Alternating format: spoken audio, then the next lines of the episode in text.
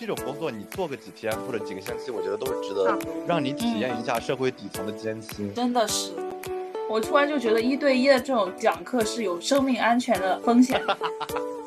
非主业的经历都促使我从一个技术型的人转变成一个资源型的人。为什么要做着别人既定的行业呢？我自己可以开创更多的行业，那我也可以去做我自己的事情。Hello，大家好，这里是金子的书房，位于罗丧尸和金子的客厅的隔壁。然后今天呢，我邀请了罗丧尸和钉子，我们的老朋友。一起来跟我聊一下我们这些年做的兼职和副业的这些事儿。Hello，我是罗丧尸。大家好，我是钉子。哎，今天正好也是周末嘛，钉子是刚做兼职回来。啊，是的，上了四五个小时的课，一下午还蛮累的。而且我在上课的过程当中，突然之间开始鼻涕狂流，我严重怀疑我此时此刻就是阳阳了已经。我也鼻涕狂流，我们我也是三人组。还老聊，你还没转阴吗？你现在转阴，阴肯定是阴了，但是后遗症就是感冒。哦，主要是因为我本身我本身有那个鼻炎，所以就很难判断到底是鼻炎复发了还是说阳了。嗯，咱就是说不管阳不阳的，反正主业和副业都不会落下。对，但是就在我上课的途中，突然之间我开始过鼻涕狂流，而且疯狂打喷嚏，吓得我两个女同学就瞬间戴上口罩，你知道吗？好惨！就大家都很担心，就是被传染，因为都是上班族，你知道嗯，生不起病。是，哎，所以说现在大家都是有一个在做副业的状态，是吗？对，明天我要去给小朋友上舞蹈课。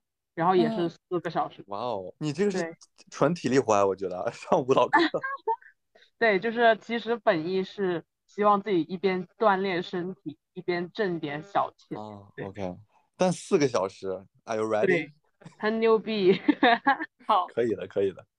那我想问一下大家，你们职业生涯中第一份兼职是做什么呢？我这个人呢，对兼职这件事情一直都是很有执念的。因为自从我就是开始读大学之后呢，我一直觉得我十八岁了就要经济独立，但是事实上发现完全没有办法做到。于是我在读书的过程中就开始不断的找兼职。那我记得我当时第一份做的兼职应该是去给那个农夫山泉做广告，就是那种地推。就是他要求你们两个人去所有的宿舍楼里面，一个人拿着那个水嘛，拿 pH 试纸去做实验，就是告诉他农夫山泉是碱性的，然后另一个怡宝是酸性的，然后告诉大家这个碱性对人体好。然后另一个同学就是负责拍照，拍到你跟这些宿舍里同学的交互情况，然后好像是推一个宿舍给多少钱。我当当时我记得那个我做的还挺。努力的，然后刷了一栋楼，一直到刷第二个楼的时候被宿管阿姨赶出去了。我记得这应该是我印象中的第一份兼职。那你们的第一份兼职都是做什么？第一份兼职也有一点这种性质，就我是去做康师傅的地推，就泡面嘛。然后当时还是过新年的时候，就是新年招不到兼职，然后我就去了，一天也就七十五块钱，我记得很清楚。做六天嘛，然后我就很记得那时候，因为我新年以前手机被偷了，然后我本来是想要通过这几天可能挣一点钱回点血，然后发现我最后一天回去的时候，结果第二部手机就在最后一天也被偷了，然后我就整个人很崩溃，就是本来想挣一部手机的，结果又又送一部手机，就是你最后盈亏是多少呢？含泪亏了多少钱？我不知道，反正我回去以后，我爸就疯狂的指责我，说以后别看了，把手机搞丢了。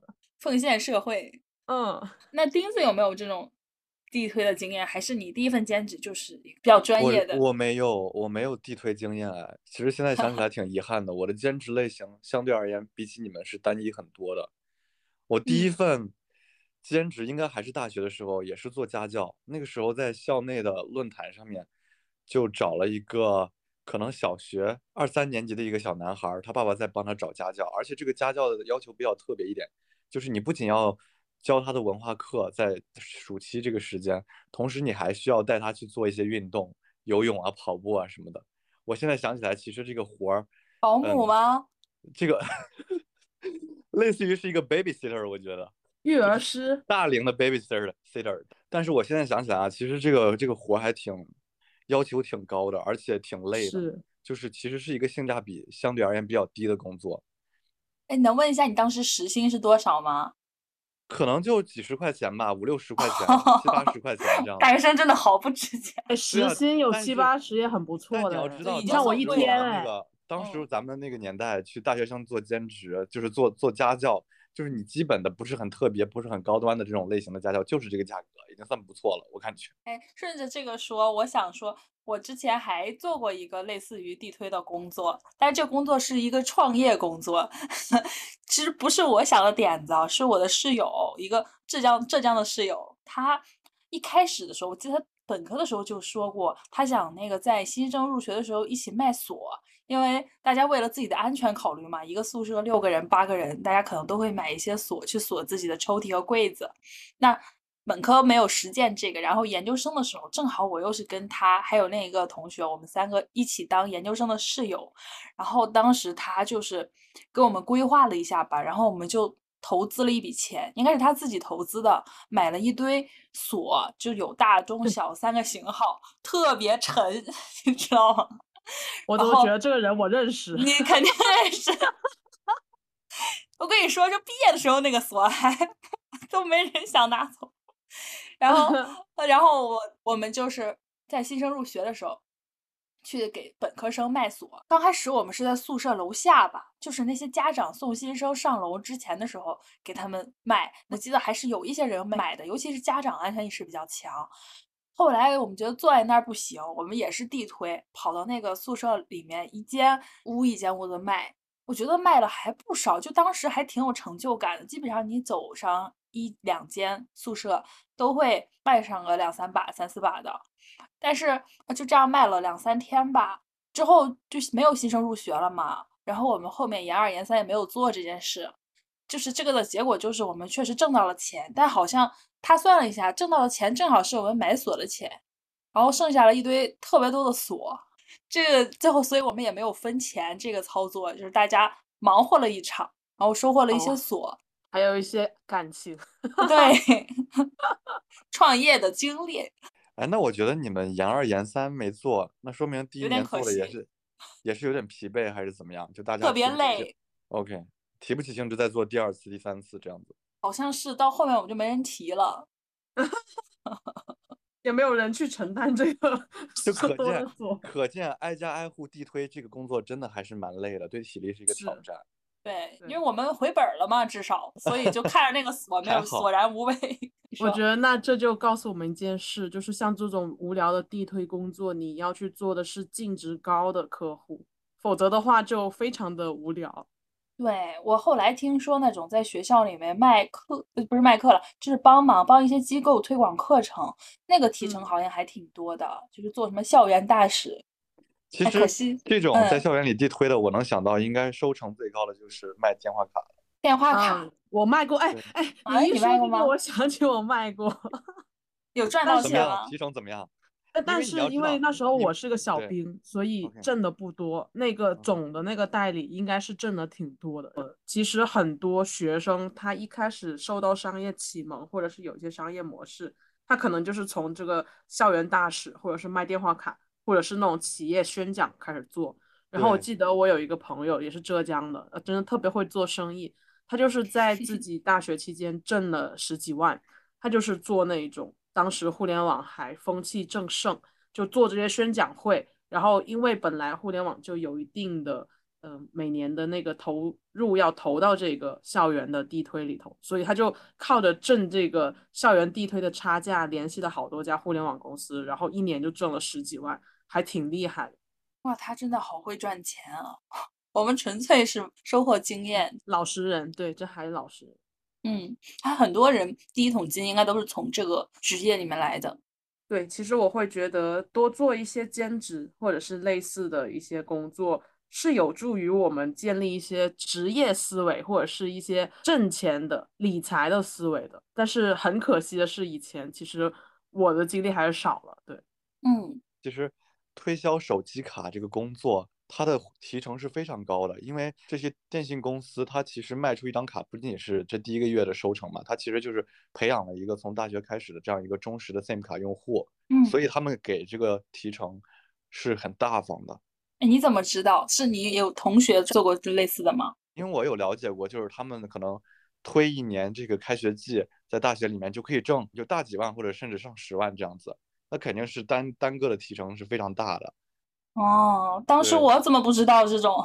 这个信息也是我即将毕业的时候才了解到。但哎，那你们，我想知道你们有没有做过服务相关的行业？服务的话，我其实没有去餐厅打过工，但是因为呃大家都知道我跳舞很久，然后当时我们是有接一些商业演出，嗯，这个我不知道算不算服务啊？因为有时候会去酒吧、夜店跳，有时候去跳公司的年会。然后就会有一系列的，就尤其是过年的时候，这一个时间就段就特别忙活。但是又通过了这一个经历，我就发现其实我也不适合做这种专业演出，因为其实非常累。就是你排练整个舞，包括你要联系这么多人一起去，本来自己就承担了蛮多的风险。第一个是有人可能会割掉你的活动，而第二个是其实你排练的场地。因为以前在学校还比较方便，但是如果你是一个社会人，你排练场地你是要去租借的，那这是一定的成本。然后再一个就是你自己的交通，也就是所有的杂费都要你自己负担。你一场演出可能也就是每个人也就是两百到四百，但是你其实背后付出的时间和努力。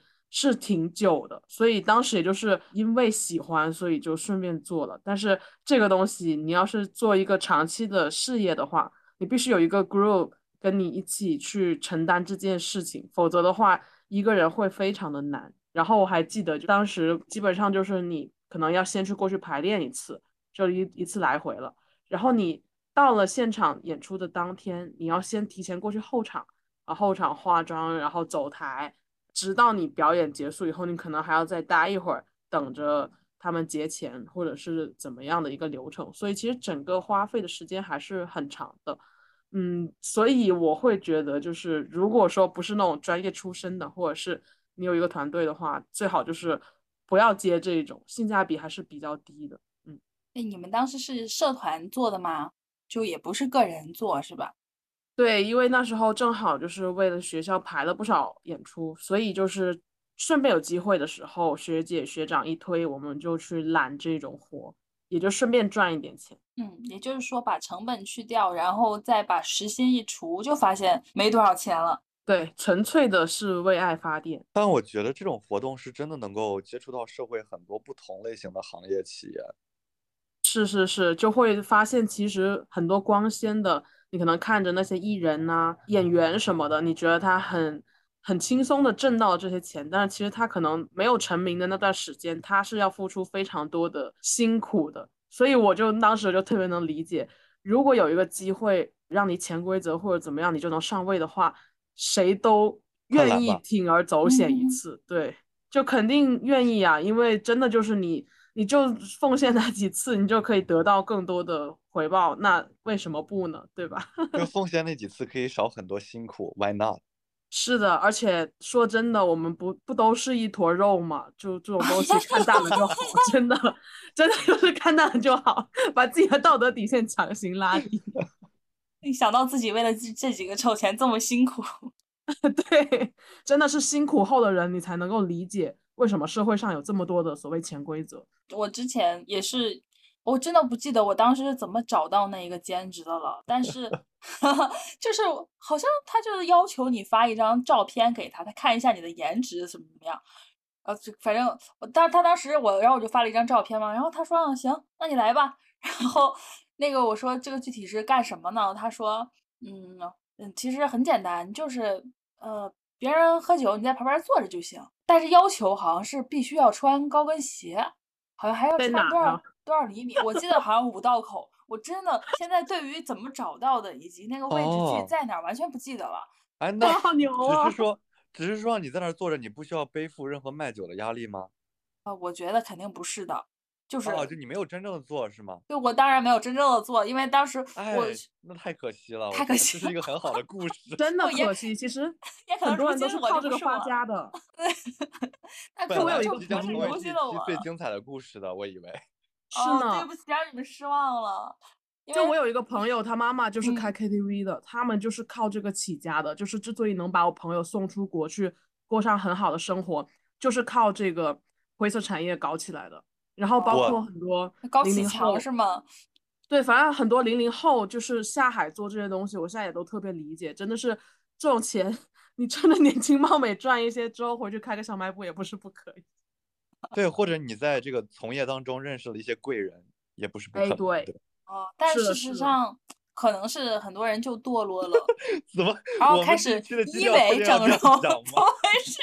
好奇怪，价值就观开刚才始变化。从那个，从你就把自己想象成一坨肉，也没什么区别，一直到 一路走低，变得奇最后结怪了起来，论就是，见他妈的值，赶快去潜规则。笑死！我还要讲一些，我还有好多辛苦钱。我要我觉得真。的就是要这样，就是社会就是这样的，他 嗯他有些钱就是这么赚的。可能我不配赚这种钱，真的，我就是配赚辛苦钱，你知道吗？我放弃了嗯这样嗯的工作，然后我去做了服务员。我要先说我第一次做服务员的经历，那个时候我记得刚读研究生，然后我有几个同学，他们跟我说他们去那个餐厅洗盘子，一个小时给十块，我觉得哇，好多钱啊，我就很开心。我说那你介绍我，我也去。然后就在公司附不是什么，就在学校附近，然后他介绍了我，我拿到人家联系方式就去了。我记得到了之后呢，老板也不知道让我干点啥，然后我我更不知道干啥，因为我在家里都不做家务。然后他就给我个拖把，他指着说：“你把那个地拖了。”啊，然后我想着那地拖把该怎么涮呢？不知道，然后就各种问他，然后勉强的把地拖了。后来好像又收了一副盘子，然后刷了。之后其他的我好像也没干啥，然后一个小时就过去了。然后干完之后，我就问他什么时候给我钱，老板和老板娘都愣了。可能人家都是月结的吧，就没想到这个人干了一小时就要钱，然后他们就赶紧把钱给我，之后就再也没有联系过我。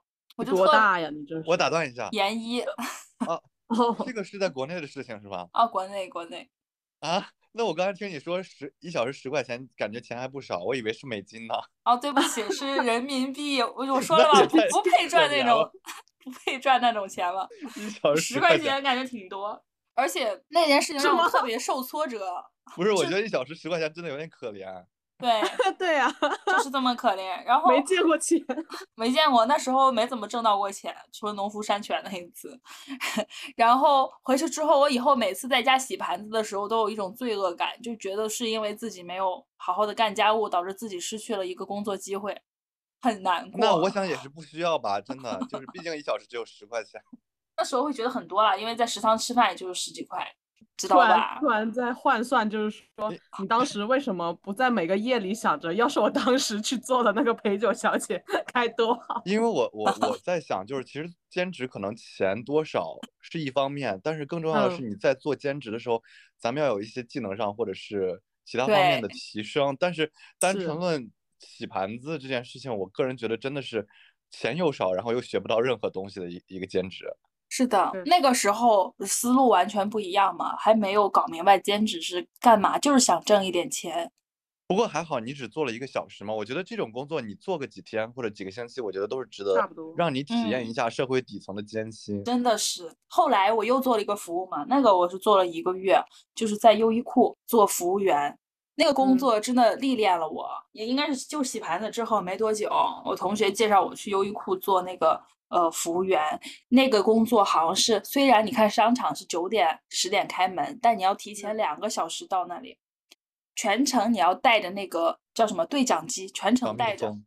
对，全程带着对讲机和小蜜蜂，然后早上七点到到那儿，到那儿之后先是拖地、扫地，然后把所有的衣服叠好，把所有的柜子擦一遍，镜子要用干湿抹布结合，擦到锃光瓦亮为止，就把那些指纹都擦掉。这样干完这些事情之后，就开张了。开张之后，站在所有的位置，你都要对顾客喊欢迎光临。我忘了是一分钟三次还是怎么样，特别哎频繁。我我问一下，这个欢迎光临是欢迎光临那种吗？对对，欢迎光临，欢迎光临，就不停的说这个。哎，你们会有语语音语调要强调吗？就比如说欢迎光临，谢光临，好，好像有的。我记得刚开始有培训的，超级累。就你不光嘴上要说呢，你还要一边说着话，一边给那个客户提供服务。就如果他们问你问题，你可能要解答，同时你要还要擦地。就地上有脏东西，有时候拿那个滚轮要擦那个地毯。有时候不小心有小孩泼上水了，那你就得擦，而且他们是怎么擦呢？就几乎就蹲在地上擦，我觉得跟跪在地上擦也没啥区别了，就把擦干净。然后一旦有顾客路过这个衣服，把它拿起来放下之后，它不就不是那种叠好的整齐的样子了吗？你就要再把它按照他们教好的规则再叠起来，放在那儿，S 码、M 码、L 码就分门别类的放好。就这个之后，我再去优衣库，每次去的时候都带带着敬重的心情去的，就是对我根本不敢乱碰人家衣服，因为碰了人家都要叠，特别辛苦。然后中午午休好像是我不知道有没有一个小时，就觉得很赶快的把饭吃完，也没有时间睡觉，就接着去干，一直干到晚上七点钟。然后七点钟有时候还要查库，就是要把那些衣服在那个归到库房里面，或者把库房里的一些衣服拆出来放到货架上。这样有时候可能加班到八九点，但是优衣库正常歇业应该到十点钟吧？我那个好像哦有晚班的，我记得好像是两班对吗？呃对，好像我是那个早晨七点到的那波，好像还有一个是十点到那一波。OK，对我没有上过晚班，我当时唯一幸运的就是当时有一个假期是五一还是十一假期，所以我有个三倍工资。对我记得那个月还挣了六七千吧，我当时就觉得当服务员也挺不错的。他这个是时薪还是日薪啊？嗯，他是按日薪算的。我记得一天是多少钱？我一天好像一百七。哇，二百这个这个是哪一年的事情啊？嗯，二零一九年。哇，那还挺新的。对呀，就是最近就是疫情这几年，估计薪酬也没什么大调整吧。对对。我记得我们店长应该有月薪上万的，那个时候我就觉得，哎呀，读这书干啥呀？但是对，就是累。我就发现了，如果你不通过你的知识赚钱的话，如果只是做体力活，就是特别辛苦，然后服务别人也没啥尊严。嗯，其实我我也能理解了，但是你这一个就是让我想到，我们最近不是在开店嘛，就是咖啡厅和酒吧这一些东西，然后我我还算是一个。不算是全天投到里头了，但是那个店长他是全天都在那坐班的，就是从上午九点一直到晚上十点收档。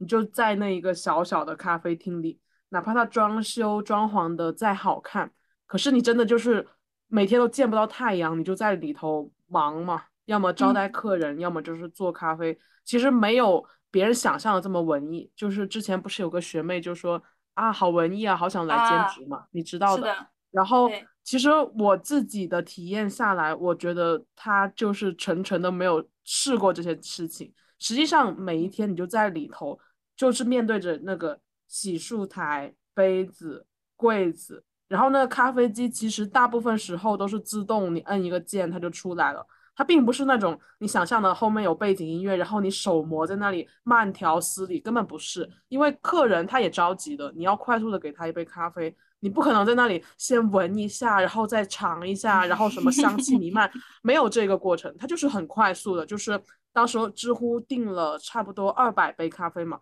我们是五六个人一起，就是连轴一起把这个流程分成流水线，然后一杯一杯的。我是负责装袋的，因为我不会做咖啡，光是装袋这个事情，我就有点已经做到后面脑子已经不转了，就是装袋提袋装袋提袋装袋提袋，然后递给下一个人。根本就不是你想象的那种很文艺的生活。然后到了晚上，你歇档的时候，你还要面临的是，有的客人他可能聊的比较晚，你毕竟卖酒或者怎么样，你不可能按照你九点钟正常去歇业，所以你要么就是得等他，要么你就得特地过去跟他说明清楚这件事情。这些都算是乖的客人了。如果说是你遇到对你遇到闹事的那一种。呃，反正你要有，要么就是会劝架，要么就是说你就尽量的要控制住场面，因为毕竟是你的店，出了事还是你负责。所以就是你会发现这些事情根本就不如你想象的这么浪漫。然后它其实背后有很多需要去游走的东西，包括我们呃算利润也好，合伙人开会也好，要上什么活动、下什么菜单，都是一系列你需要去综合考虑的事情。所以你作为一个店长，或者是你在这其中，其实你脑子是非常庞杂的。它并不能说像我们做研究研究生一样，我们一个工作可能做一两年就只做这一件事，非常投入、非常深。它就是要全面铺开，什么东西都以落地为主，就很泛的一个概念。同时你要综合好所有事情的这个冲突，就完全两套的逻辑。所以做这个事情的时候，我就会觉得推翻了我很多以前的办事方法，把我变成了一个很。落地很实干的那种一线人员。是的，你说这个让我想到我朋友，就跟我住一起的这个朋友，虽然他不是副业是主业啊，但是他的这个主业就是在银行里面做大堂经理和柜员结合。我觉得他的生活，在我了解之后，我有时候都会做噩梦。本身以为都是研究生进去的，有些甚至是清北的或者是国外名校毕业的，他们过来之后就是坐在。柜台里面服务客户，然后有一套非常严谨的服务礼仪，你要遵守，而且你还要去有一些呃，就是推广的业务。同时，所有客户的所有要求，你都必须要微笑接受。一旦是你不高兴了，就会被投诉。然后投诉之后是所有网点每个人都罚钱，而且还要播放这个人犯错的监控画面，就是那种社死现场。那他们是挣的还蛮多吗？呃，还好，就是过万吧。在北京过万还好吧？银行柜员是吗？对对，做服务行业真的好辛苦。本身大家都以为可能不算服务行业，但实际上做下来完全是一个服务行业，就真的不好干。但是，呃，如果说你干得好，往后晋升在银行当中系统当中升到上上面去，还是蛮吃香的。虽然说这个系统还是要靠关系，可能对很难很难晋升的。目前的这个情况。我是感觉做服务业的话，其实跟人的性格真的有很大的关系。对，就是大部分人做服务业可能是迫于生计，所以你会看到好像国内的服务行业，或者是国外也是一样，就有些服务的态度也好，或者怎么样，好像不太行。其实是因为，嗯，他被迫的。真的是这样。发自内心，对他发自内心的话，其实他会非常的享受。有些人他真的就适合做这种慢条斯理的，或者是他井井有条、特别细心，他就特别适合做这个。哎，那你们觉得你们自己适合做服务业吗？因为我朋友经常跟我吐槽说，他真的不适合这个，但又没有办法干别的。我一定是跟情绪有关的服务，而且这种是奔放型情绪的，它不能是内敛型情绪的。就内敛型情绪，就是我认为有一些规则和制度去压抑你本身的性格的那一种，我做不了。但是你要，比如说，你像我在酒吧，我做也是做服务，但是。我就做社群或者做话题，就这种跟我自己息息相关或者是强相关的事情，我就特别擅长，而且我也特别享受。就客人过来以后跟我聊天什么的，我就觉得我没在服务他，但是整个过程是非常愉快的。但实际上我就是在服务他。你这个让我想到，我之前有段时间沉迷于面相，然后经常在一些面相博主底下评论嘛。后来真的又有人找我，让我给他看相，而且还给我打钱。就是我做过做过两次服务吧，我就发现，哎，这个事情也挺有意思的，因为做的是我有兴趣的事情，面向给别人去做一些分析嘛，同时也是以给别人提供情绪价值为主，鼓励他呀，或者是帮他疏解一些不开心的地方，哎，这样赚到的钱，我觉得特别有成就感。我觉得你说的这种服务业还是算是知识知识付费。对，知知识付费的一种，对这种服务业和大部分啊意义上理解的服务业是不是同一类的？对，嗯，如果我的性格的话，我肯定做不了那种纯服务型的工作。对，我必须，如果说是我在给别人做一些知识的传递，这种我是可以接受的。但是如果说需要我真的是需要点头哈腰，然后整个就是笑脸相迎这样子，嗯，没有任何真正实质性的信息传递或者精神的碰撞的话，我完全做不了。嗯，我是做不了这种需要低三下四的服务服务类的工作。哎，但我想问你们，不是有时候你们也参展什么的，不是也要去服务一些就是陌生人吗？那你觉得这种工作会让你觉得痛苦吗？还好，因为我们参展参展的频率挺低的，我一年也就是能参加个三次左右，顶天了。而且呢，在参展的过程当中，其实呢，也就这么三四天，对不对？撑死三四天。而且在这个过程当中，每一个访客你基本上带他带个五到十分钟，撑死十五分钟、二十分钟就结束了。所以这个 session 是很短的，它不是一个长期的那种你要看他脸色或者是和他建立连接的那种状况。所以真的还好。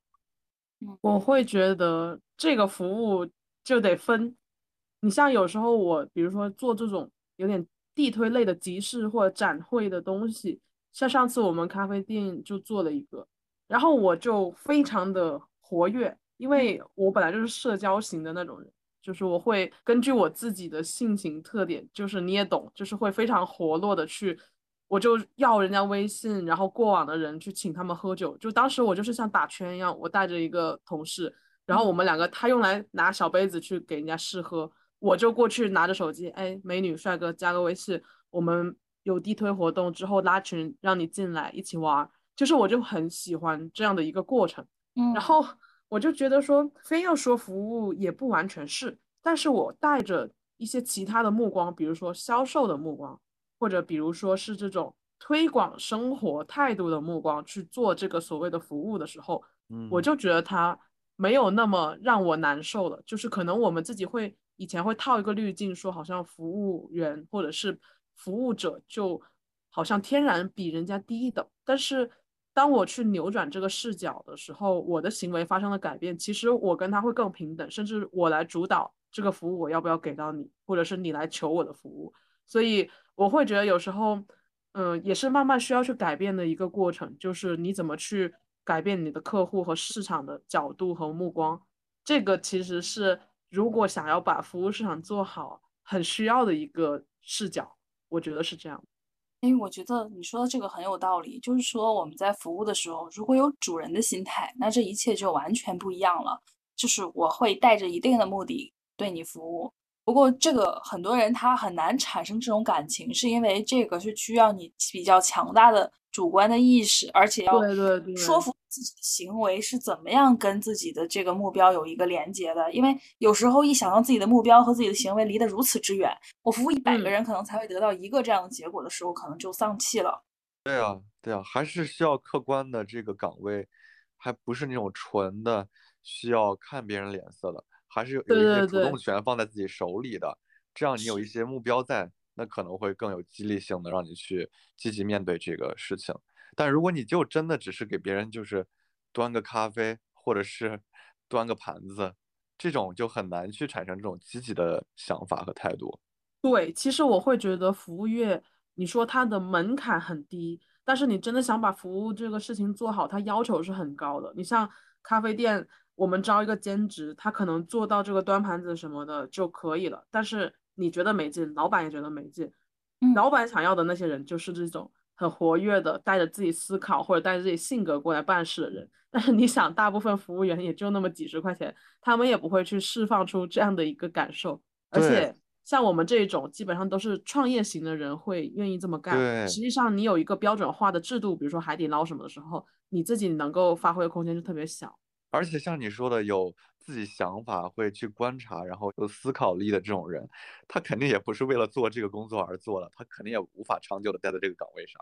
那真正下沉到这个行业里面的，还是长久的，就是能力普通的一些普通人，他的视角也是局限的，就很难说带入你那种可能我要去推广我这个事业，有一种主人翁心态在，这是挺难的。是的，是的，其实也跟这种回报投产比有关系。如果你服务行业的投产比真的高的话，对对对，就会开始有意识的内卷。对，主要是这个我们刚刚设计的，其实可以分成两种类型的服务业，一种是低端类型的，一种是高端类型的。像你说的，你需要那种情绪外放型的啊，你说的是在酒吧夜店可能推广啊，或者是跳舞这种类型的，对吧？但你刚刚提到这个情绪外放型，其实我我想到我还以为是你说的是，比如说是一些。情绪咨询类的，或者是偏呃知识付费类型的这种高端一些的服务业，那这种情况下，你本身客单价就非常高，你做成了你的物质回报是很高的情况下，你自然而然会给自己建立一些心理上的附加值，就会想到说我要好好的对待我的客户。就比如说在这个呃家教这个行业或者培训这个行业，如果说你作为一个课时费很高的老师的话，你心里面其实是会对你的这个客户带有一些支撑你生活的这种支支柱，或者说你的一些物质父母，或者说你会带着爱 去去服务他们的，这就完全取决于说你这个行业的这种对于你的回报到底是大小了。嗯，对对对，因为昨天昨天晚上我参加一个教研哈，就是有一个在呃培训行业也是工作了很多年的一个英语老师，他说。呃，他有一个同行给他说了一个话，让他印象特别深刻。他说：“嗯，你怎么样真正的能够教好每个学生啊？就是一个非常高的要求，那也是一个非常有用的一个原则，就是你要带着爱去教每一个学生。那当然，这个前提就是说，你每一个学生都能给你一些，或者是心理上的回报，或者是物质上的回报，你才能够这么情绪充沛的，真正为对方去着想的去服务他。是是，你说到这个，我就想到。之前我跟金子就有服务于同一家教育机构嘛，然后也是这一件事情让我们之间的人脉关系也非常的紧密，相当于是。然后当时其实我觉得做这个事情也是因为自己喜欢，所以投入的比较多啊，对学生的视角或者是他对他的心血都投入了很多，所以当当时就是不完全带着他是一份兼职的感受去做，就像你说的，是带着爱的目光。去审视这个所谓的工作的，然后做到起来的话，相对来说也不会那么痛苦。对，我也做过一些像这种和自己的职业技能有关的工作，也就是说，我后期了，在我不做 这种服务性质的工作之后，我有做呃像刚刚说的作品集的老师啊，但我做的时间很短嘛。后来我做文书老师会做的时间长一些，就是在写文书的时候，我会觉得。我给每一个人写的时候，我都是了解了他的故事的，因为他会给我提供一个个人的表嘛，我知道了这个人的一些家庭的情况、生活的情况和他热爱的事情。我给他写每一个文书的时候，其实我内心都是有爱的，我会觉得我就是他，或者他就是我很好的一个朋友，我要帮他申请这个学校，就带着这种情感去写的话，我会过写的很快乐，而且不会觉得这是一个负担，就像帮他写一本人生小说一样，是不是？对，我是他给他写自传的那个人，这种感觉。就有时候学生会说啊，这个老师写的还挺好的，但我我确实是用了心的，虽然可能有时候没那么专业。对你说到这个，我又想起我的另一个兼职，我是在那个一个青年组织做所谓的，你可以理解是面试官也好，是销售也好，就我做这样的一个岗位。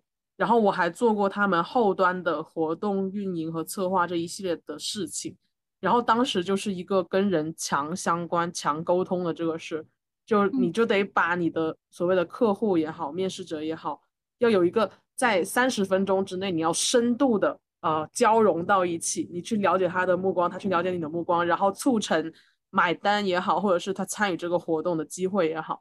就非常短的时间内，你要怎么样去跟一个人深入的沟通，呃，甚至直击到他的内心、他的原生家庭啊、爱情啊、友情这样的一些话题。所以就通过那一个活动，或者是通过那一个职位，当时我就锻炼了一个非常好的技能吧，也不能说技能，但是确实特对我特别有帮助，就是我能很快的跟人家建立起比较深度的连接，情感的也好，话题的也好，因为。在这个过程中，你要反复的去推敲他的心态，你不是为了让他买这个活动、参加这个活动而去跟他说一些话，你是要真正的去共情他，或者是理解他，以后让他觉得我值得跟你去一起完成这样的一个活动。所以那一个活动里头，其实我当时还做到了有一个周期里头的销冠，就这也会让我成就感很多。但是。就是跳脱于这个钱本身的，是那一种人和人之间心灵的共振的这种成就感，而不是他那个销冠给到的这些微薄的工资而已。对，哎，这是董明珠的 成长之路吗？这不是？对呀，人家就是从销售起家，就是对每一个客户都非常的用心，然后成为了格力的老板。嗯，你说的也很有道理，就是其实很多销售行业。人家会觉得说，哦，你门槛这么低，是不是都是那些三教九流才去做的事情？但是其实真正能够做好一个销售，你是需要非常非常多的素质也好，呃，人生积累和你看过的风景要全部都能够融到你这个人身上，你才能够完成一个很好的销售工作。对的，其实大部分行业的公司哈，销售的素质模型啊，如果你能做到顶级的销售，那你就能做到顶级的 CEO。哎，你可以展开讲讲吗？你不是也做过一段时间销售？没有，因为所有的商业公司最终的目标还是要产生利润嘛，那就是要去赢单嘛，把这个生意谈成嘛，对吗？一切都是这个导向的，这样才能养活一个公司。那当你在想要把一个大单去谈下来的时候，你要想方设法的一方面是完成客户的技术方面的要求，一方面是让客户真正的喜欢上你，这都是非常非常需要花心思去实现的事情。所以，对于其实你这个作为一个销售的要求，你个人素质的要求，你专业能力的要求是非常非常非常高的。所以，销售你不要觉得销售是门槛低的一个工作。我认为说，你想要成为一个优秀的销售是非常非常难的。而且，如果你成为了一个优秀的销售的话，你基本是十八般武艺都精通的状态才可以是的，是的，嗯，是的。就接着钉子这个话，就是也是我这一年跟老板跟整个公司更近以后，我就发现，实际上为什么打工人跟老板的心态不同，原因就在于打工人他不是以这种销售式的思维去做事情，他就是想要一些稳定、细水长流。但是你老板本质上。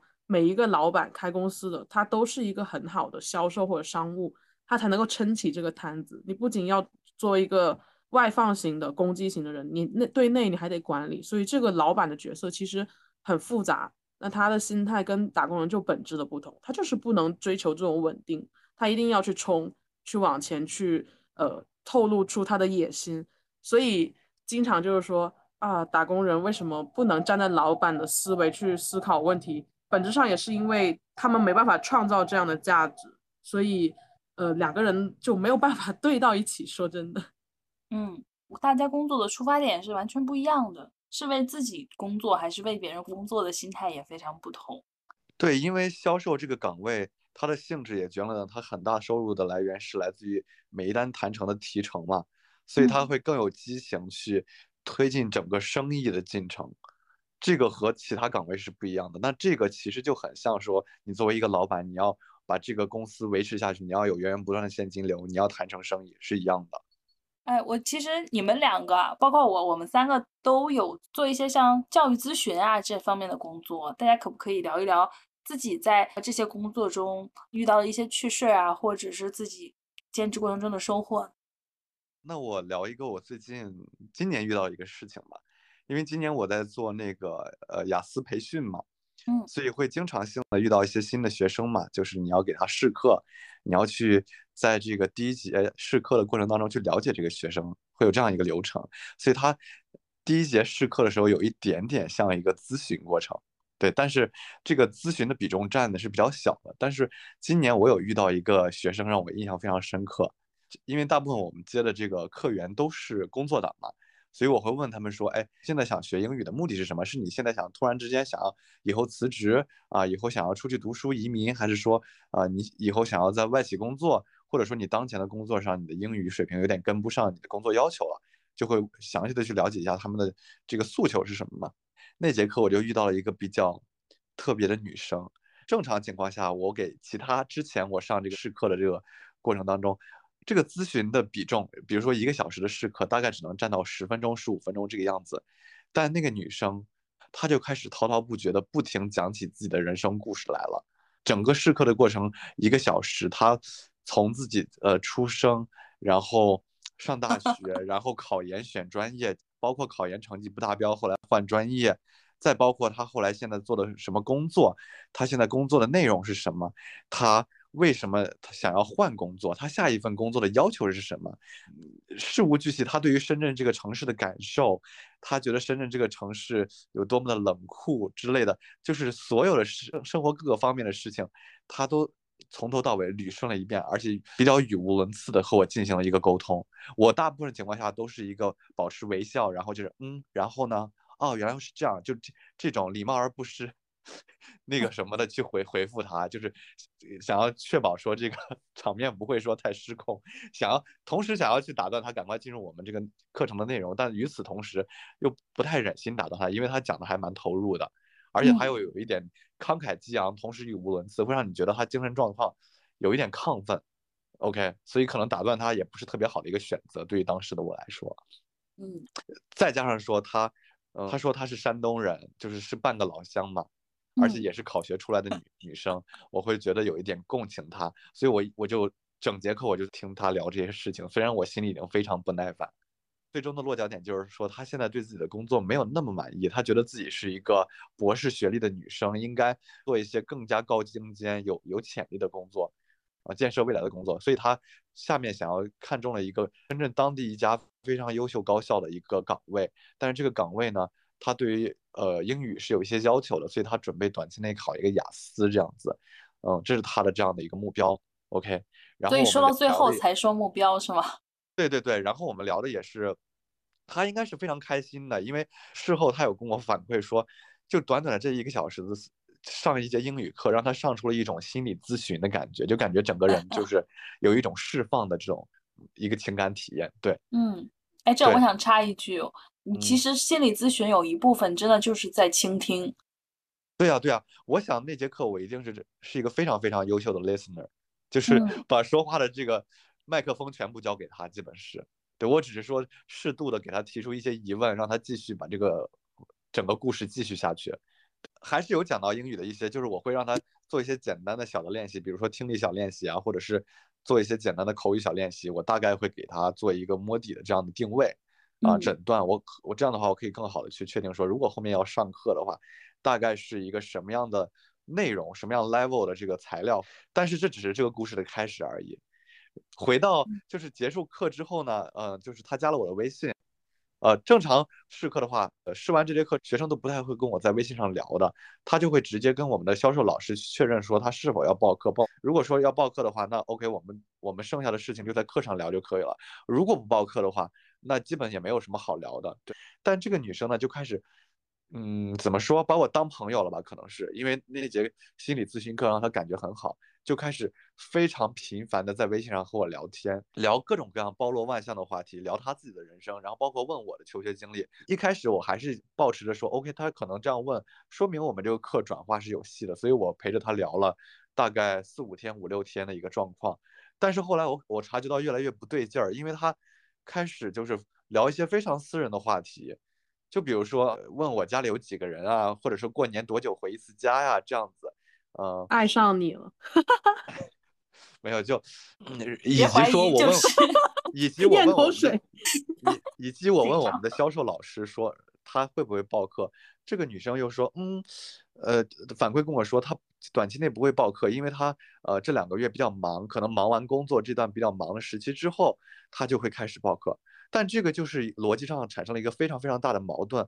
如果说他工作这么忙，忙到没法去学习的话，为什么他每天有这么多的时间给我发大量的微信消息呢？我就会觉得很奇怪。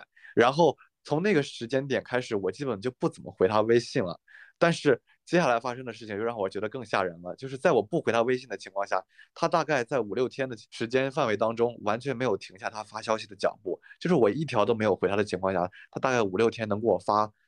两三百条微信消息就很可怕，被骚扰了，所以是怎么回事呢？结论 就然后后来呢？我觉得这样也不是个法子嘛。毕竟，一方面我是做一个这种知识付费的这样一个服务，而不是陪聊的服务。况且这个陪聊的服务我是拿不到任何钱的，对吗？所以我当时就想办法说，嗯，因为我感觉他好像对我有一些超乎师生之间的这种感觉。他因为他有说过，老老师。我觉得你非常完美，但只是好像生活还缺了一些什么。这个女人 就是，然后呢，我大概也明白什么意思。到后来就是，他就因为我五六天没有回他嘛，他就说：“老师怎么了嘛？你是不是生活出了什么问题？还是你新冠又阳了呢？”就是我，他都这样问了，我会觉得说，我这样回是不是不回答是不是不太好？那我当时就想了一个法子，就跟他说啊，不好意思，因为我呃女朋友看到我的手机了，觉得我们这样聊天不太恰当，所以我建议我们还是不要这样聊天了。对，如果你后面有继续上课的需求呢，咱们可以呃在课上去聊一些知识相关的事情。但是如果没有的话，我我想我们还是不要再做这种方式的聊天了。对，哇，为什么不能大胆？出轨，情商挺高。不行不行，毕竟这个，you know in China yeah it not that safe, especially I'm I'm working in the training industry. OK, never mind. 我继续说啊，我继续说，我继续说，然后，然后这个时候他就说，天呐，你怎么不提前跟我说？哎呀，真不好意思。那我还是我们还是互删吧。我就说 OK 啊，如果你觉得要互删，那就互删。然后他就把我删掉了，但是我我这个人不喜欢主动删别人啊，就是他把我删掉了，我也没有删他，OK，就是他把我从他的列表删掉了。然后呢，过了几天之后，他又重新加上了我，附带的消息说，呃，是老师，我觉得不对呀，我是来找你学英语的，我还是应该把你加回来。然后他我就说那 OK 啊，那就加回来呗。又问他说那你准不准备报班呢？他就说真的，老师我等忙完这一两个月我就去报班。嗯，我就说 OK 啊，那没问题啊。那以后有英语的问题我们可以去聊这样子。啊，然后大概又过了大概这样一周的时间，在这一周当中，他反复的删我加我删我加我，大概不下三四次，就是都是他在主动做一 这一系列动作，我也不知道在干什么。好累啊！懂了。对，直到你听我说，直到是后来突然有一天又有一个呃，就是我们的销售老师跟我说，今天有一个试听课，也是学雅思，这个就还指定了说他要听这个剑几的第几篇的阅读，我还专门为了这个试听课提前做了一下这个阅读，然后整个背了一下课嘛，就准备说要好好跟这个同学上一下试听课，我就等着等着，然后突然走进来一个很高的女性，我定睛一看，哎，这不就是前几天那位？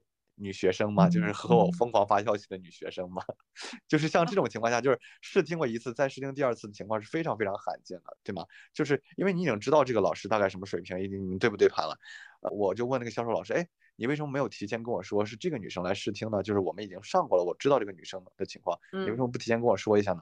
然后他说，哎呀，这个女生专门嘱咐我说，千万不能跟你说是她来试听，对，就是一定要保密。结果当场就是给我一个，确实是一个 surprise，然后我当时心情就一下就有点 down，就说你整这些有什么意思呢？是不是？我不知道搞这个是是想干什么？因为一方面试听课其实他交给机构的钱是要是少的，你懂吗？正常试听课的价格是正常交钱上课的这个价格的百分之五十，所以我会觉得他在以某种方式在压榨你。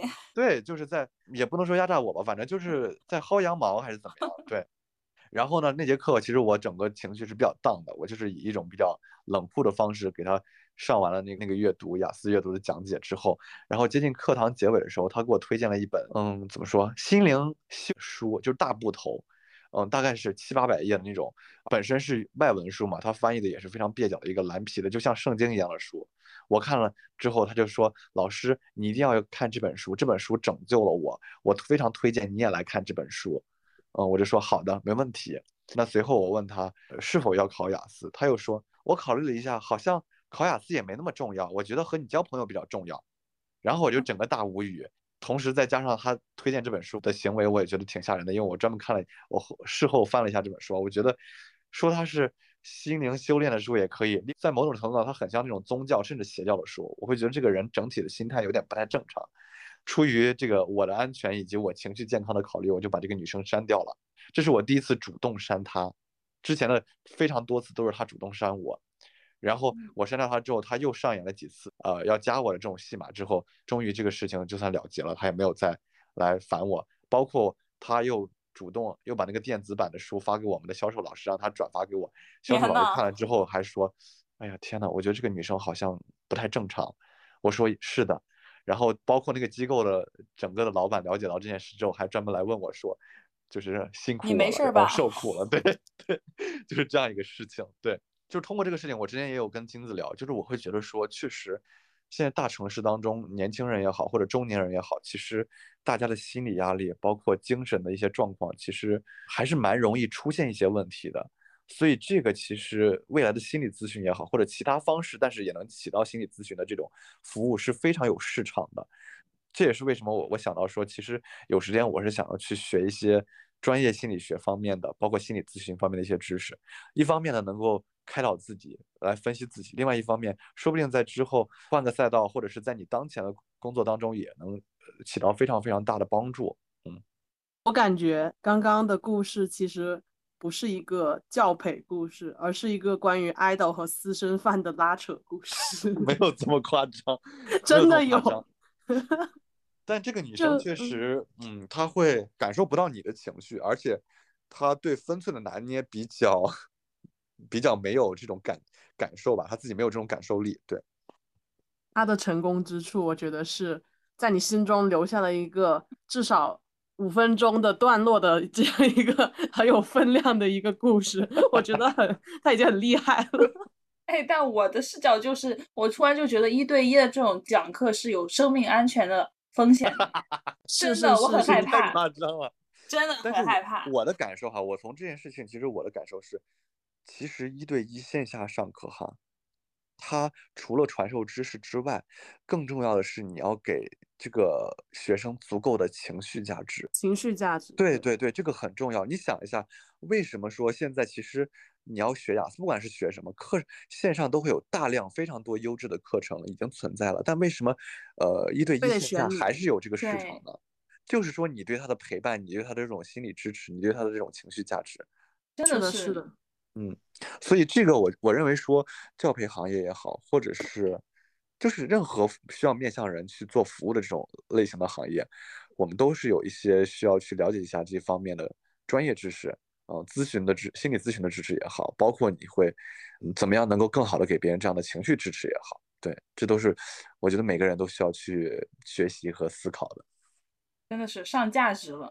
哎，不过我想顺金子呃钉子的这一点，就是我在做我的就业咨询辅导的过程中，我反而会觉得我以后并不想碰心理咨询这个事儿。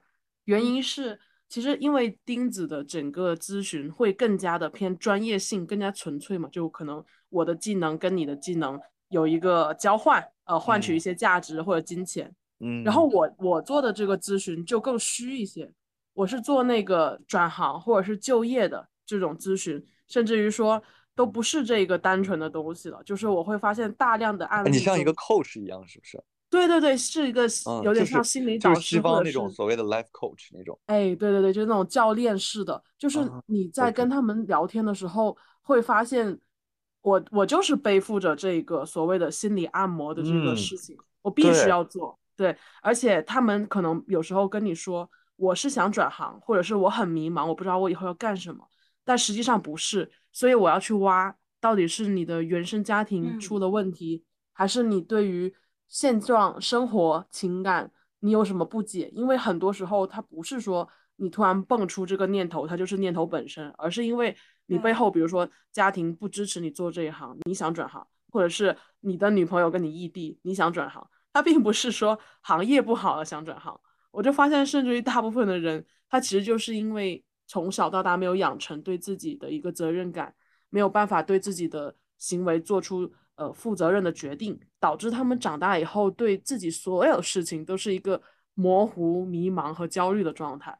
所以我会经常发现，就是呃，你用心理学的方式，你是没有办法给到他们帮助的，因为心理学很多东西都是一些呃理论知识或者是一些方法论的东西，你可能哪怕跟他呃给到他以后，他是没有办法应用的。就像我们在学校学了一个知识以后，你可能应用不到生活中，你必须要做一些应用题。所以我觉得我的这个角色就是在给他解应用题。那这个理论知识的东西就没那么重要，反而是很多生活经验、情绪和共嗯情感受的这样的一些对对对东西。对对对，就如何用我过往的经历或者是别的嗯案例来辅辅佐他去完成他心里的一个过渡。所以我会觉得咨询这个事情，呃，它一方面很虚，但是另一方面是很多人需要去根本性改变自己的一个关键节点。就大部分人不愿意为此付费，很可能是从小到大他没有形成这个意识。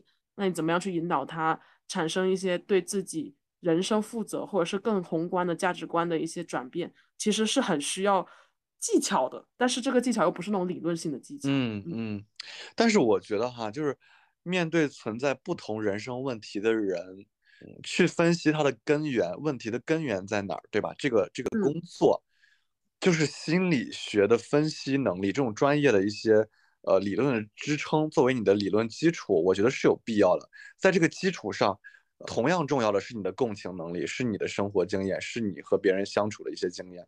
我会觉得说，这个东西，就比如说你在面对一个有呃人生困惑的人，去帮他分析，去帮他梳理的时候，那客观上是不是有一个真正的根因在？我相信可能是有的，但是你怎样能够准确的以一种非常让对方能够接接受的方式，首先你定位到问题是什么，然后能去开导他，能去说服他，能去给他找到解决方案，这个是需要专业素养，加上你的共情，加上你的性格，加上你的本人的一些软的能力加在一起，才能够做好这个服务的。我个人是这样认为的。是，不过这个嗯我会觉得他专业度很强，因为我发现又认识一群玩心理学的人，我会嗯发现这些人其实他有时候自己都没办法把自己生活过好，嗯然后我就会根本性上觉得你学了那么多理论知识，对呀、你自己都没有过好你的生活，你怎么去指导别人呢？所以就是那些人我就说啊，我认为说，首先你要成为一个好的心理咨询师，尤其是国内也是我我经历的我我朋友也去咨询的一些，他们跟我讲了他们的故事哈，我会觉得说嗯，现在国内心理咨询行业的一个很大问题就是大多数都是一些科班出来的，可能他的专业知识还是挺扎实，但是他们都是是严重缺乏同理心的人，是的，这就是没办法提供高质量服务的这样子。是是是是的，还是两方面的技能，他只学了一，就只有两条腿，只有一条腿，所以导致他没办法往前走的更远。那些嗯人，就是他本身是懂心理学，但是自己生活过得也是非常的呃一般的人，或者是情绪也不好的人。我相信他可能只是了解到了这个相关的一些基础，但是他没有真正的内化成自己的东西，内化成自己的心态，内化成自己的态度。是是，为什么会觉得有时候理论不重要？因为我就想到，就是说，其实算命师的本质就是一些心理 师，他的有没有什么理论基础，但是他其实能够共情到别人的难处。悉人性，他只 是哦，对，所以这个算命的人，他好像一辈子好像摆个摊在那，也不需要什么心理咨询的理论。就是算命师的那个呃理论依据应该是周易或者是中国风水学之类的。对，有一个别的这个评鉴。我去给别人看面相的时候，其实我嗯也会看他关注什么。比如说，有的人他问我，其实他最关注事业，那我就会告诉他，他这哪方面是可以就是发挥他的特长的，他哪方面可能有一点缺陷，但是你可以怎么改，就是给他提供一些策略性的东西，然后加以鼓励会比较好。然后情感型的呢，其实很有意思。我之前咨询过一个女生，她是觉她让我看她丈夫的面相，后来讲聊着聊着，她就跟我说她丈夫其实出轨了，怎样？就我看的好像是对的嘛。然后后面我发现，其实面相这件事情已经根本不重要了。她也明明知道她丈夫是什么情况，她需要的就是有一个人能陪她聊聊天。她需要的是一个 echo。嗯，对，她可能内心很孤独，很想要跟人聊天。很多时候看面相看的就是这个。就是我想知道金子，你你所谓的看面相，你原先拖出这些东西的理论知识是什么？哎，对，也是我想问的。啊，对，我就是跟着微博的一个大 V 一起学，那个大 V 他很喜欢评论，就是很多人会发他自己的照片，然后艾特他嘛，然后他就会回复说你这个人，他简单的提出几条最重点的说，然后底下我们网友呢就会在底下去呃附加的去评论这个人的面相，然后这样练习，然后如果他觉得你。博主觉得你说的对或者说的好，他会给你点点赞啊，或者跟你交流一下。慢慢的这种过程中，你就学到了这个点，就是其实是一些很具象的点，比如说你的你的眼尾啊，什么鱼尾纹啊，或者是眼尾有痣有坑啊，可能会破你的夫妻宫，然后或者说你的什么鹰钩鼻呀、可能这个人相对会比较在意自己的个人利益。对啊，面相就是这些东西啊。对对对，它就是这些比条条框框的东西，但是其实最终你是要把这些呃五官结合起来看，而且最重要的不是这个人的形，而是这个人的神。对呀，对呀，对，这个神特别难看，形是简单的。是你说就都是单眼皮或者都是双眼皮，他们凭什么命运是一个模式呢？就觉得很神奇。嗯，对，最终看的是这一个人他眼神是不是坚定的、清澈的，眼神浑浊一般就更容易出问题，或者说他运不好，这样 类似的吧。所以金子你是非常相信的，对吗？嗯，我觉得这个东西确实是很准确。那你你很神奇比如说你在评估你要不要和一个男生交往的时候，也会参考这个。嗯，会的。哦，哎，那我还有一个呃操作性上的问题想问你，就是你具体这个看面相的生意是怎么展开，在什么平台上，以什么方式去 哦？，一个是微博，就因为我经常评论嘛，别人就也觉得我也会，然后他就私聊我，让我让我给嗯他看，然后给我给我发红包。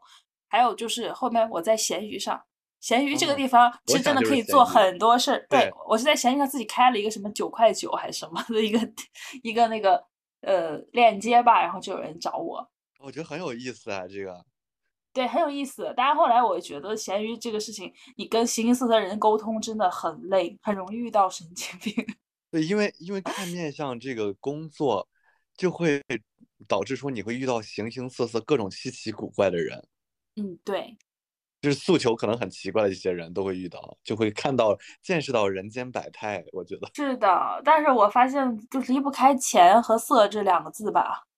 哎哎，你们这两个就是结合，突然让我想到，就是为什么我我不想去碰那些心理学的东西，是因为我在那个咨询过程中，我就觉得每一次咨询，其实我的能量消耗是非常巨大的。对，呃，但是因为我做的是就业咨询，所以负能量还没那么强。但如果你真的是去做心理咨询的时候，你要承担的风险和责任是非常大的，包括之前他们说。呃，不接抑郁症的单子，也是为了保护心理咨询者本人，因为万一第二天他去自杀了，你没办法衡量到底是不是你这是心理咨询出了问题，所以我会觉得，嗯，这个负能量和 怨气太重了，我觉得还是得对对对，嗯，就是你你说的是两个事情，一方面就是说，你如果做心理咨询的话，肯定会遇到一些心理问题，有有有困扰的人嘛，那。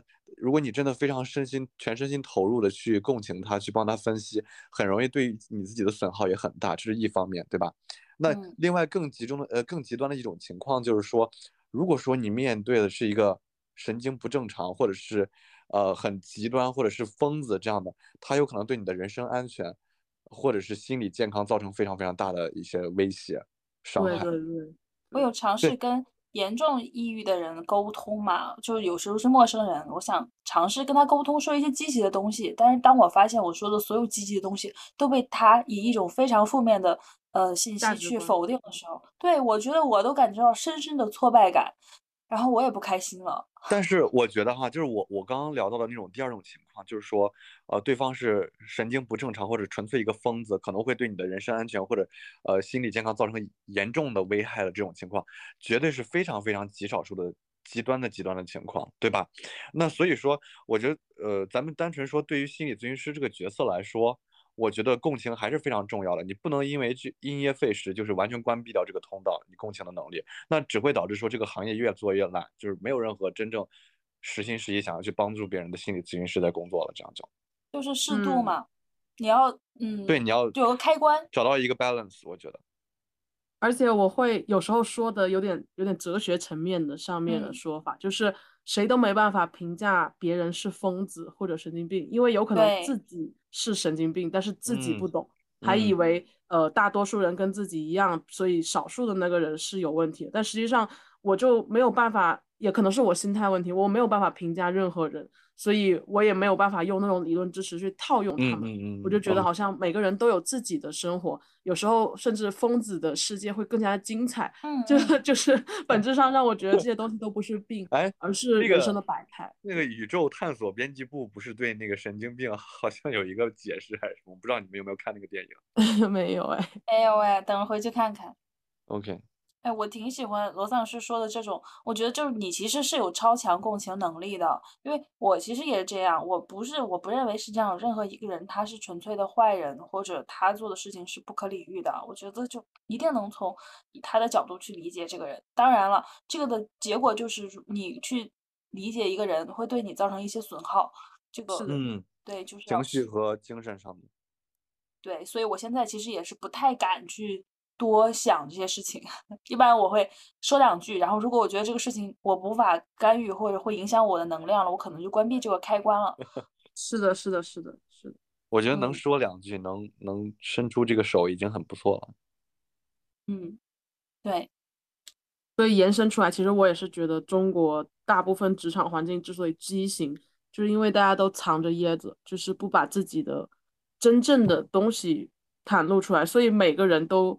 没有办法直视自己的情绪，或者是就久而久之就养成这种呃心理环境特别差、特别压抑的状态，才会延伸出很多所谓的心理疾病。对，如果说环境更包容、更好，大家都以一种更开放性的视角去审视别人的时候，其实很多什么心理疾病是不存在的。我的感觉是这样，这是一个文化问题，我觉得。嗯，因为中国文化就是，嗯，为首先现在职场就是为上嘛，对吗？而且中国的文化就是要规训你，把你往一个模子里面去套，那你不符合他这个一些准则要求的，那自然而然大家就会去批评你，去 judge 你，对吗？那所以大家就不敢表露出真实的自己了，久而久之。嗯，但是你知道吗？就是你像我们，我小时候我不是在广西嘛，我们的那个环境就我觉得我现在回想起来真的开放非常开放。就是当时初中的时候就有一个男生穿着女装到我们十大歌手上去表演，但是。没有一个人去 judge 他，每次他上来，我们都是疯狂的掌掌声，就是甚至于说每次就期待他上来。有一次他就是因为换衣服迟了十五分钟，所有人就等着他，没有一句怨言。然后当他进场的时候，全场欢呼。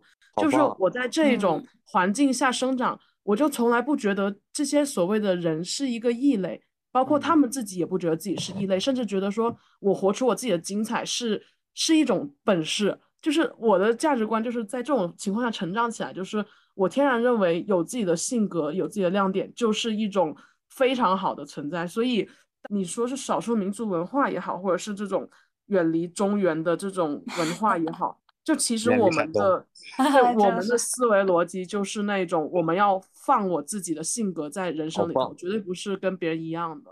啊，我觉得真的很难得啊。嗯，就你觉得。那你现在站在今天的这种社会风气的这样一个大环境去考虑，呃，这样的事情在你们那儿的小学或者中学还是一样会发生吗？因为我确实我是因为在北方工作了很久，我已经适应了这一套规则。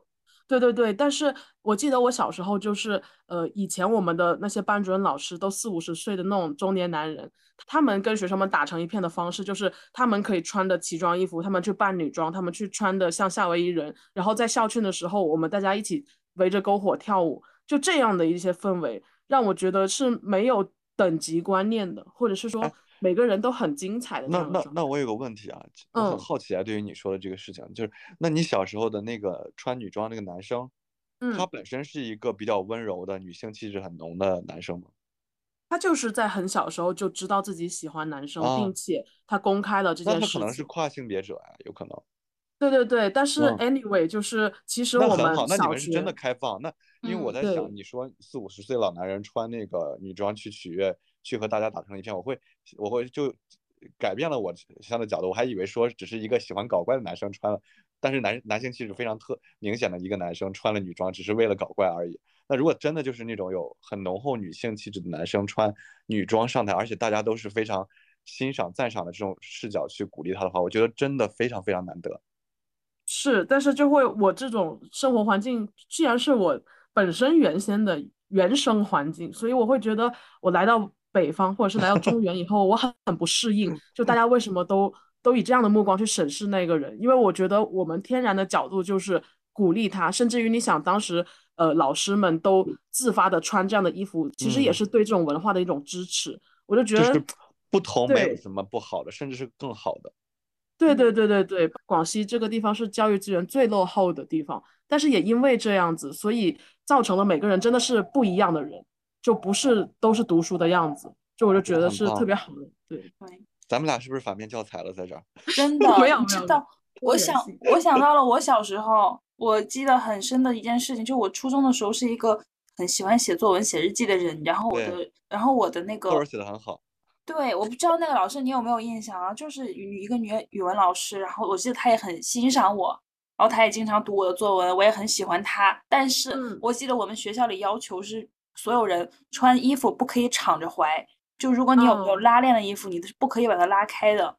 但我记得有一天，好像我就是把它拉开了，然后这样在走廊里走。我记得那个老师狠狠地瞪了我一眼，就让我很伤心。你穿校服就不能敞怀的。尤其我们那边就是又不是沿海地区那种发达地区，对于学生的着装、发髻，然后你甚至说你不能边走边吃东西，这些要求都非常的死板。嗯，很可怕。因为我高中的时候，就是我们学校就推行一件事情，就是不穿校服的文化，就是除了升旗那一个周一，其他时候你尽量不要去穿校服。就是，呃，我就会觉得，真的这种环境对我的塑造影响非常非常大。嗯，我我想，其实此时此刻咱们那儿的教育应该还是原来那个鸟样子。反正学生是进学校是一定一定要穿好校服的。这个我是知道，而且男生不能留我，你知道吗？我初二的时候也是，就是我初二的时候头发好像留的比较长吧，嗯，然后当时就被我们那个班主任叫张桂芳嘛，好像是。你干嘛点名？他又又这样？就是被他，他还是一个很新的老师，他是年轻老师哦。那可能就是因为说，呃，如果说班里面有男生的发型或者女生的发型，有任何学生的发型和着装不符合规范的话，会扣分，这是第一个。然后扣分扣得多的话，可能会影响他在呃领导那边的评价，这是第二个。然后甚至可能会影响他的奖金，都有可能哈。我具体他们操作的这个连带细节我不了解，但是就是因为我头发比较长，然后他把我带到了办公室，非常狠的去，呃，教育了我一顿，而且用词应该还是蛮。蛮狠的那种啊，就蛮对于小男孩来说，对于当时的我来说是比较难以承受的。我记得当时我在办公室直接被他说哭，嗯，说你啥？我忘记了，反正就是我也不知道说我啥，就是整体意思就是说，你觉得你学习好就可以不遵守规则了吗？哦，对，然后然后我就哭了，对我记得非常清楚，我当时就在办公室哭了，就导致我就是现在心里也特别讨厌这个娘们儿，这个女老师。对，而且他是一个年轻老师，我会觉得年轻老师会不会整体观念上会更开放一些，对吧？嗯。但是并没有哎，他刚刚刚刚去咱们那个十五中，只是可能一两年而已，我记得，甚至是第一年，那就会这样对说这样一个纯真无邪无瑕的男孩儿。是。对。哎，我想回应一个点，就是你说到这个什么学习好就可以为所欲为嘛？当时我也是，我在高中的时候，我想参加那个十佳歌手比赛。但是老师怕影响我学习嘛，已经高二末快高三了，然后他其实原则上是禁止的，然后我跟我们班那个同学还是很勇的报了，我们就一直是第一名，保送到决赛了，然后这件事情就捅到老师的面前了。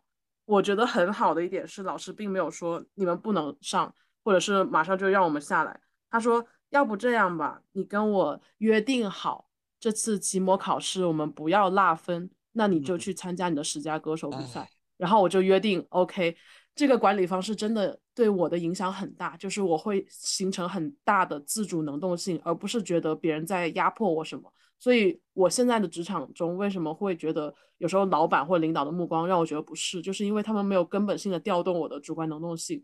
但是小时候的教育就是让我觉得很开放，这就是 我觉得我一直跟职业生活社会格格不入的地方。对。我和金子听着，我们俩抱头痛哭。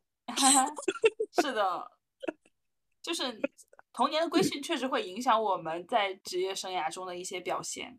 但还好，我我属于突破型的，我就一直在尝试，走了很多的弯路嘛，就是在 包括兼职也好，然后学习也好，就是咱们已经从兼职讲到这里来了，又讲到教育了，挺好的，挺好的。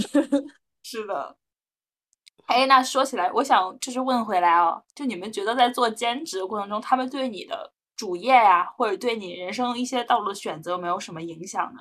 其实我现在这个兼职是在一个什么情况下做的？就是我对我的主业已经完全丧失信心，并且非常确定的知道说我肯定无法长久的把我的主业做下去。这个前提下，我去开辟了这条副业。目前来看，我做这件事情还比较在行，并且。给了我一些不管是物质上还是情绪上的正反馈，同时我也在积极的去了解这个行业，接下来有没有呃去发展的一个前景。所以，嗯，整体来说，我现在做的这个副业是有非常大的可能在将来会成为我的主业的。因此，从这个角度上来说，其实做副业给我的人生多了一个选择，多了一个可能的道路，也同时多了一条后路。所以我。尤其是在现在经济下行，嗯，不管是你中厂、大厂、小厂，随时都有可能被裁掉。我们也是 approaching thirty years old 的这样一个状况。我觉得下岗呃有这样一个副业，其实是非常非常的，呃，我觉得会给自己一些安全感吧。如果你把这个副业做的还不错的话，是这样的。我做副业也是，我想做副业也是因为缺乏那个安全感，在职场中他给不了我的。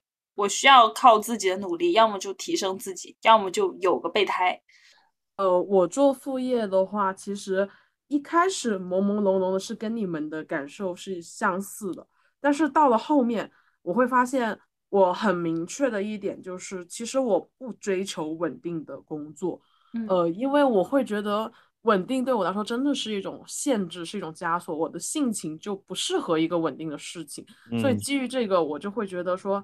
既然如此，那我的人生可以尝试更多的可能性，我为什么不呢？那职业其实只是我人生道路中的一个小分支。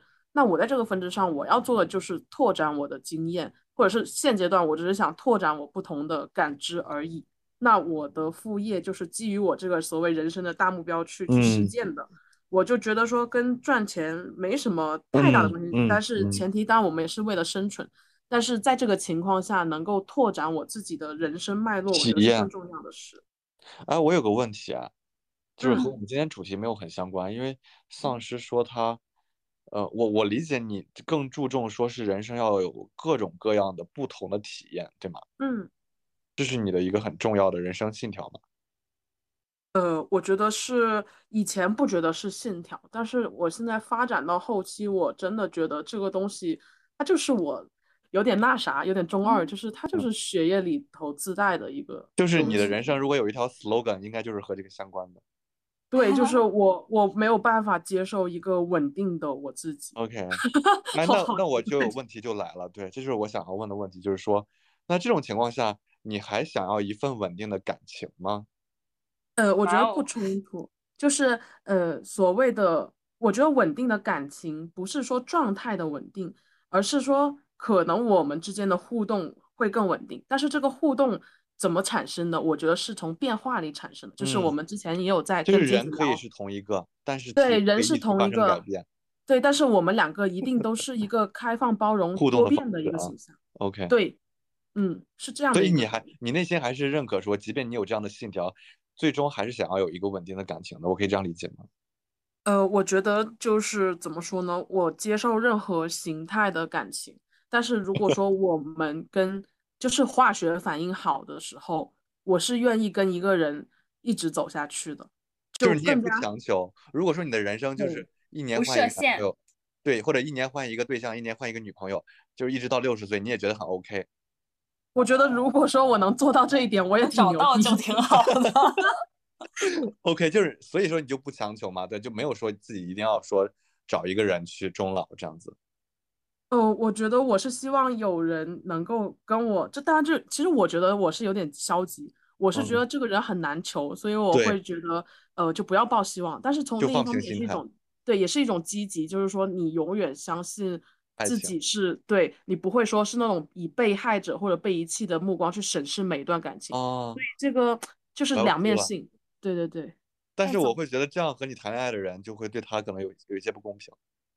对他们会有压力，但是我会觉得，如果说，如果你这个人天生血液里流淌的就是这个东西，那我们之间一定就是会被彼此吸引的。他并不是依靠于一些结婚或者对，但你要知道，就是你有你这种心态的人，在人群当中绝对是极少数，所以你很有可能遇到了一个，就是表面上看起来和你的追求一样，但内心还是，嗯，要跟你一辈子。对，这样的话，就到后续就会，他就会是一个弃妇的表现。或者我理解你的意思，就是我理解你怎么一直在伤害我的感情，不 care 我的感受，一直在 focus 在你自己身上的这种感觉。懂你的意思，但是这个东西就是就像是，哎呀，总有舍弃嘛，就也得自己去平衡。只能说我现阶段的时候，我还是这样子的表现，但是未来我为什么要问吗？因为我现在觉得我现在在我目前的感情当中是一个弃妇的角色。哈哈哈就像我们录播课一样，我们这一群人就是天生喜欢表达的人。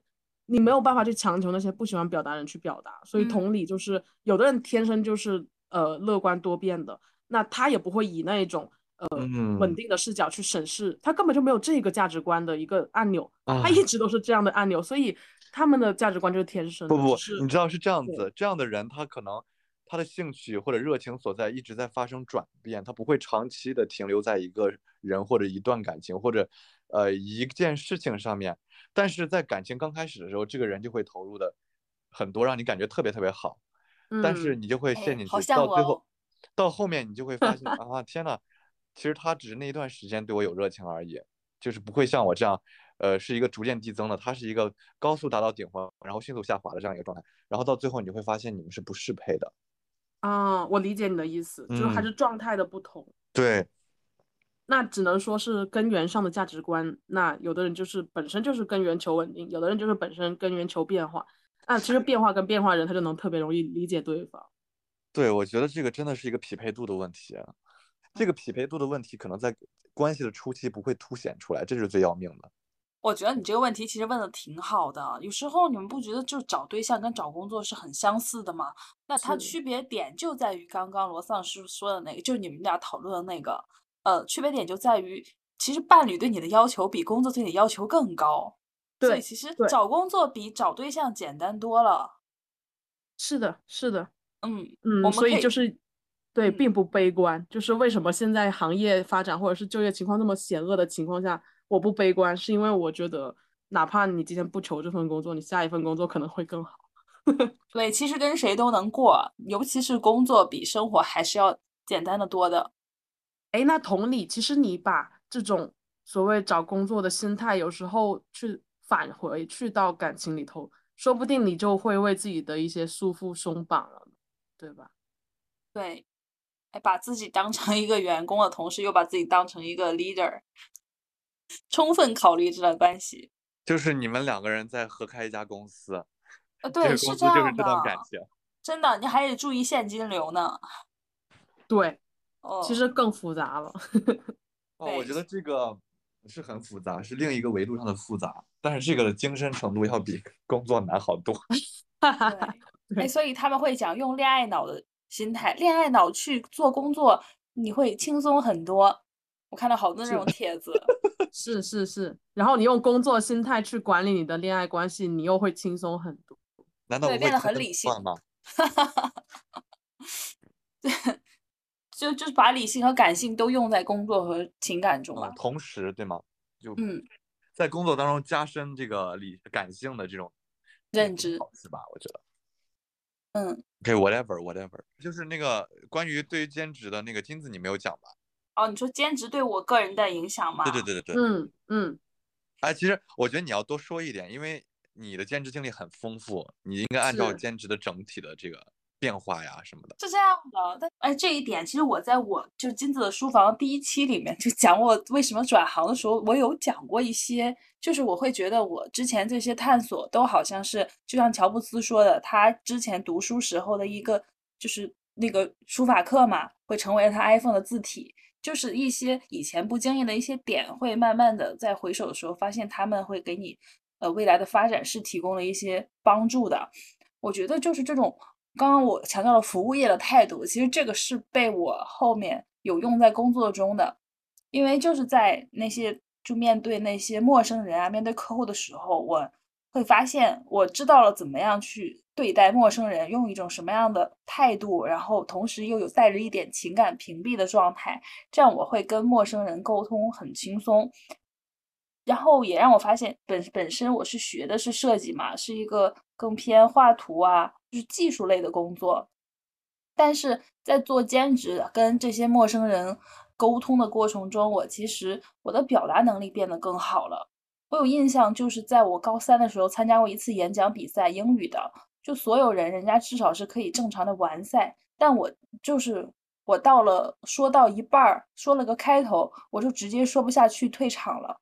就我之前的表达能力是非常差的，尤其是在公开面前，但在这些。兼职的过程中，我反而是变得，嗯，更会表达自己，也更能开放的跟别人沟通了。之后也促成了我的一些转行吧。而且在兼职的时候，我之前也说，为什么我有时候工作的时候会很比较有底气，就是因为啊，我觉得这些不同的工种我都是可以去做的。有的可能我的起步要低一点、慢一点，那我就是从一个实习生角度做起嘛。那如果这个事情我有一些擅长的话，我完全可以把它再做成我的新的主业，就好像是一个枝条，它打断了它的这个顶端优势之后，它完全可以从另一个地方发出侧枝，而不是就一蹶不振了。这个是副业带给我的，不光是呃能力上呢，更多的是精神层面的一些支持。我想补充一个点，呃，其实我的所有的副业或者是。非主业的经历都让促使我从一个技术型的人转变成一个资源型的人。嗯，就是以前我会觉得要有一个手艺，有一个实体的东西，呃，要靠自己，不要去就是白嫖什么的。就以前的心态是这样，但现在我包括我，你说炒股也好，怎么样也好，就练就了我这一种呃不同资源怎么样当这边此起彼伏的时候，我怎么样去调控它，或者是我嗯怎么样去管理我整个不管是财财务也好，我的人际关系也好，所有的东西其实都。因为我是一个社会关系中的一员，我不能把自己割裂开，所以我本质上的调整了这个视角，就是从以前的要靠自己，变成了要学会去借势，就是并不是说自己努力了，自己就多厉害，实际上你能够把周边的圈子盘活了，让周边的人都好起来，我觉得这个影响力层面上的东西会是一个放大性的指数型的一个爆发。你不要再想着一个人一加一加二加三加四，以加法的形式去看待你的手上的关系也好，事情也好，而是一嗯种乘法的思维，你怎么样通过一十一传十，十传百这样的方式去扩大你的影响力，或者是大家彼此形成一个更紧密的网络，这个是我觉得本质上让我产生变化的点。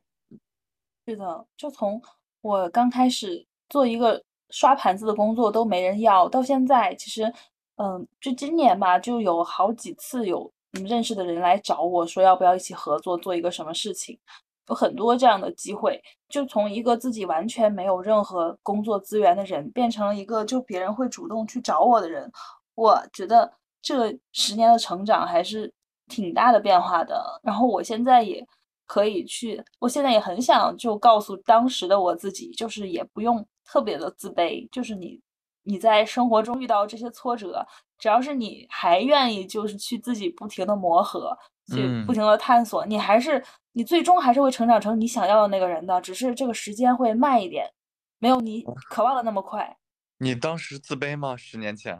嗯，挺自卑的，包括我就那个刷盘子那件事情都让我很自卑，啊，为什么呢？就是你自卑觉得自己缺乏能力，缺乏哦生存的能力。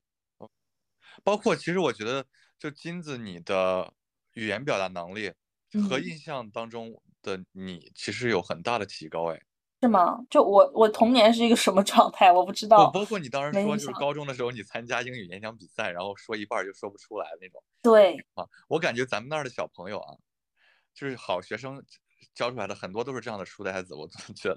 哦，对，我那时候我交好几个朋友嘛，我朋友说实话学习都呃就是比不是特别好的嘛，他们经常说我就是高分低能，因为他们会做太多事情，他们会做饭，能把家务收拾的很好，甚至有时候等会就是爸妈不在家半年，他们自己都能把家里收拾的井井有条，但我什么都不会，就是会这些其实挺让我自卑的。对，做兼职就完全是让我这个巨婴成长为一个全乎人儿的过程。嗯。顺着金子这个点说，就我会嗯。发现，其实来我这边咨询的很多高材生、海归、呃清华、北大、浙大就这种九八五出来的人，其实他嗯。们的内心是很脆弱的，好像看起来他们学业有成，呃，父母什么的都健康，而且又特别有江湖地位，但实嗯。际上他们是没有办法处理好自己的事物。嗯，大到这种感情啊、工作，小到一些甚至于做决定都犹犹豫豫，这会让我觉得反差特别大。就不是在 judge 什么，但是确实是一种客观的现象。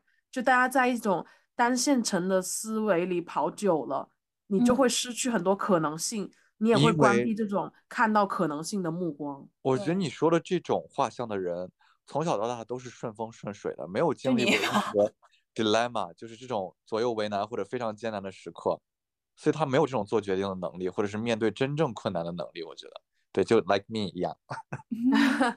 所以我就会觉得说，你所谓的兼职也好，副业也好，甚至于你所有的人生体验也好，都是在让你成长为一个完整的人。但是如果说你今天非要一条路走到黑，我觉得如果你走到黑是你的幸运，但是大部分人是没有办法一条路走到黑的，所嗯以还是要拓展自己的边界，不能再以一种所谓的传统目光去审视自己的人生了，其实就是人生没法规划给自己的生活多开几扇门的一个过程，我觉得。哎，我还很好奇啊，你做这个咨询是以一种什么方式呢？也是像金子那样吗？通过社交媒体的方式，还是怎么？我我最早是对，其实这个咨询，因为我是我们景观设计行业还是相对传统的实业，其实在嗯做这个咨询之前，很多人都不看好这件事情，甚至觉得你是一个割韭菜行为。嗯，但是就所有的基本上全网吧都想做，隐隐约约想做这个东西，没有人敢做。然后我就第一个去做这件事情了。然后做完以后，很多人还写文章 diss 我，就是说你这啥都不懂，才工作三年你就好意思去给人家咨询。但是实际上你在这个过程中，你就已经不是在聚焦咨询本身，是在不断的向外头伸出以资源型的手。就是你交到这些朋友之后，都可能会助你一臂之力。所以一开始我本来是在我自己的公众号做一些小范围的学弟学妹的，但后来就是我发现这个事情，呃，很大的市场需求，然后我就去小红书里头，呃，包括我录播课什么的，也会有一些相关的本行业的人听，以这样的一个线上的方式去推广我的这个咨询业务吧。OK，了解，很棒。嗯。是一种开拓性的事物，我觉得。对，就是因为我们听到咨询，可能就是商业咨询和心理咨询这两种，就是听起来比较专业的嘛。嗯，人家是做转行也做一个课，但我觉得然后你是丧。尸这种其实是有一点像 coach。嗯，对，其实我是有在这些不同的现在市面上的咨询之中，以我自己的特长又创新了一个所谓新的行业，所以我有时候就觉得说，为什么要做着别人既定的行业呢？我自己可以开创更多的行业，那我也可以去做我自己的事情，所以我就不觉得，呃，如果真的丢了工作，也我会怎么样？我觉得我自己也能做一个新行业出来。嗯嗯嗯，很牛，很棒。企业家思维 是没有能养活一堆人这种思维。养不活，打扰了，不要吹牛了，很恐怖。啊，我觉得你这个行业很值得去拓展成一一集很长的东西去聊哎。嗯，是的，以后可以再聊。是是是，但是我就补充一个小点，就是我有在给别的教育机构去推广这件事情，但是他们依然以这种传统的目光不敢去接这个事情。然后现在就很多教育机构就自发的开始做这种就业转行咨询了，但是守着原先那些教育啊、考研的板块的那些教育机构，我觉得他们在未来必将会面临一个转折点。但是这个转折点我已经跟你提了，你不听，那就没有办法。对。是的，一些行业的警钟敲醒了。是是是，所以就是我会看见，其实很多人，大部分人还是不敢创新，或者是不愿创新的。对，那总的来说，我觉得兼职这件事情就是让你去探索自己和社会的一些可能性，然后在磨合之中，你知道自己的能力模型，然后你甚至能像他这样，能够做出一些行业的创新，而不是就是把自己的专业这个事情一条路走到黑。我觉得，所以我是很鼓励大家去做兼职的，尤其是年轻人，在没有什么经济基础的情况下，可以试一试，但是还是不要做陪酒这种行业了，就不是可？不是不是，因为我怕你拿捏不住就那个落水了，就，像我需要强大的内心。强大的内心。觉得不是，做什么都需要强大的内心。你想要做啊，好确实不是，但那个肯定更需要，因为那那个诱惑更直接。外强大的内心，对，就像英雄一样强大的内心。对，英不像沈墨一样。又开始。好的，那我们今天就聊到这里啦。嗯，好，嗯，好的，好，谢谢大家。嗯，谢谢大家。谢谢大家。上线以后发现只有五个人，五个人也蛮多的。对，亲戚朋友们再见。好，再见，亲戚朋友们，拜拜。家人们再见，拜拜，晚安。